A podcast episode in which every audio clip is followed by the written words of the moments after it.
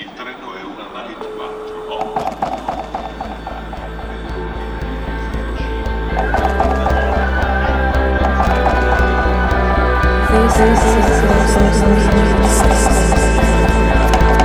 Anekdoten.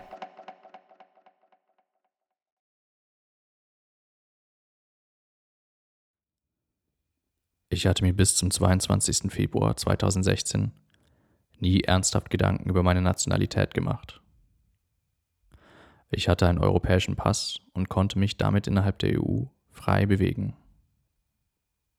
Die Vorstellung, dies nicht mehr tun zu können, ist mir so fremd wie das Land, welches meine Eltern vor 35 Jahren verlassen haben, um dem Neoliberalismus zu entkommen. Als ich ein Kind war, waren wir noch häufig in London. Ich bezeichnete mich als Brite. Als ich älter wurde, merkte ich, dass die Herkunft meiner Eltern nur bedingt mich zu dem machen, was ich bin. Englisch ist meine Muttersprache und mir und meinen Geschwistern wird oft gesagt, wir würden britisch ausschauen. Vermutlich aufgrund der roten Haare. Dennoch merkte ich, als ich dort war, dass ich ein Halbfremder bin. Mir fehlte es oft an kulturellen Referenzen. Ich merkte, dass mein Englisch, welches ich meinen Eltern geerbt hatte, veraltet war.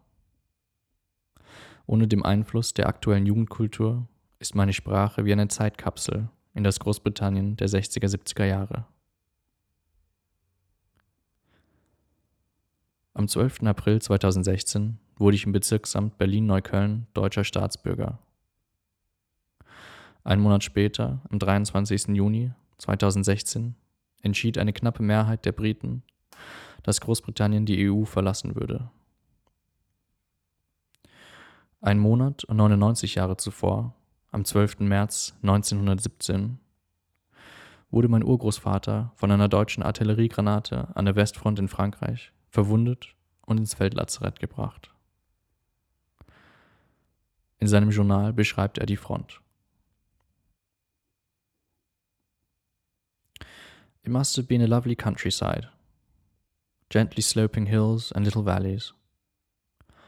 Copses and orchards here and there, and big woods in the distance. There must have been many cottages whose inhabitants attended the big folk of the chateau and tilled the rich soil around. But now every square yard that you can see has been shaken up by a shell. Shell holes are everywhere, some very deep and broad, others only about three feet across. The trees have been terribly shattered, some torn up from the roots, others have their trunks broken in half and now hold up a bristling mass of twisted splinters. Some more fortunate have only lost their branches. The trunk still stands up black and ugly with many a scar. And here and there a hollow gash, which in profile looks like a maimed jaw frozen into a hideous gape. Here and there are rows of shapeless sticks that were once a hedge. The whole scene indeed is full of sticks of varied history. Some belong to the farm carts, some to gun carriages, some to cottage windows. But most have not enough individuality to suggest a location. All are used indiscriminately for fuel and for graves. Graves are everywhere. Just small wooden crosses, sometimes in groups, sometimes alone. They bear a rough inscription, often hastily scribbled in copying ink. In one little shell hole that I know very well, a rifle stands, firmly jammed into the ground, nozzle downwards. Across the butt is lashed a bayonet sheathed, but the grave has no name. Away across the snow there is nothing but wilderness to see. Here and there are lines of battery screens, once used to hide movements of troops. But now nothing but leaning posts and rage remain. But they remain suggestive of that ragged limpness, of that sordid spirit which is war.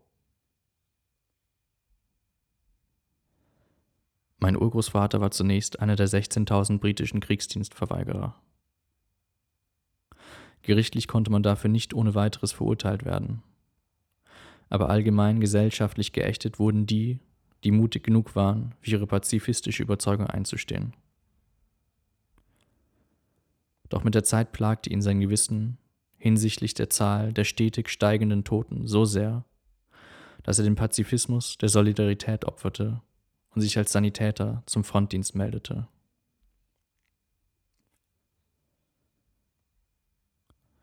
Sunset, January 1917. Nothing there was so lovely as the sunsets. The glow of crimson half circling the horizon, above the crimson the red and orange, then green and blue, a crescent moon, and an evening star. Black shrapnel smoke would writhe across the glory now and then. But the sunsets were less marred than anything else. They suggested a loving God who would not be dragged into the foulness of war, who looked out in love upon his miserable world and for half an hour a day pleaded for peace. But men could not hear nor see from the holes where they lay hidden beneath the ground. The evening star was the signal for the guns. Flash after flash lit up the horizon. The boom, boom, boom, and then the soaring whir of shells in the sky. It was a horrid thought that someone somewhere would like to kill me. I turned about and gazed eastward into the dull grey sky. Old landmarks were black against it. Blasted trees like shattered obelisks stood restlessly still. There was the big German cross by the ruined arch. There was the black path winding its way across the snow.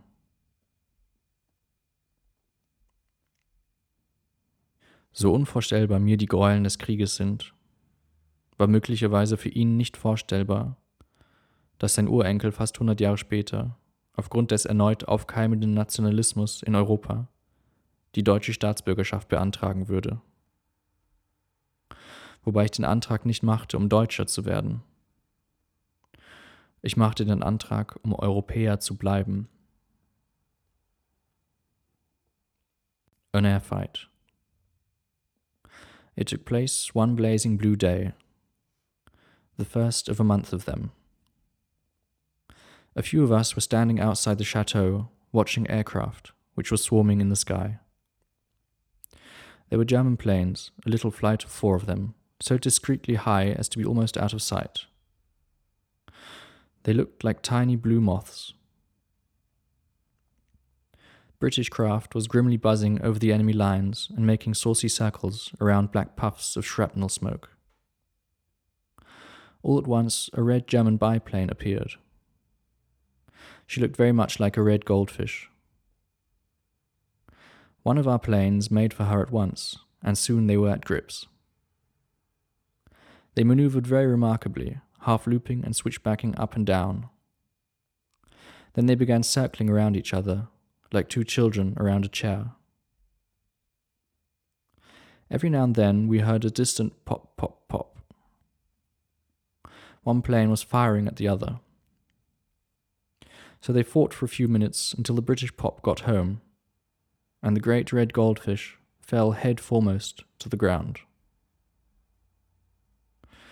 I turned away from the scene, sick at heart. War has lost all its glamour for me. There was nothing glorious but the sunshine, nothing thrilling but the shadow of death.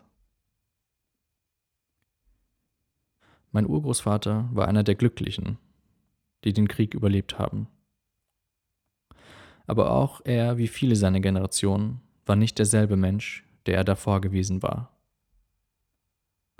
Nach all dem sinnlosen Gemetzel des Ersten Weltkrieges war es umso enttäuschender, dass 21 Jahre später eine leichtgläubige, verblendete Masse geführt und geschürt vom blinden Hass weniger, sich der Verwüstung hingaben. Im Fronturlaub in England schrieb er On Leave. When I was young, they used to tell of places known as heaven and hell. Heaven was full of angels' wings and singing saints and such like things. It was prepared, I heard them say, for those who loved the narrow way. That is, who thought the same as they. But there were fires unearthly hot for folk whose faith they fancied not. I said, Such things can never be. How could all heaven smile with glee while hell was full of agony? But see, I did not argue well. For here I come to heaven from hell, and lo, all England smiles with glee, while France is full of agony.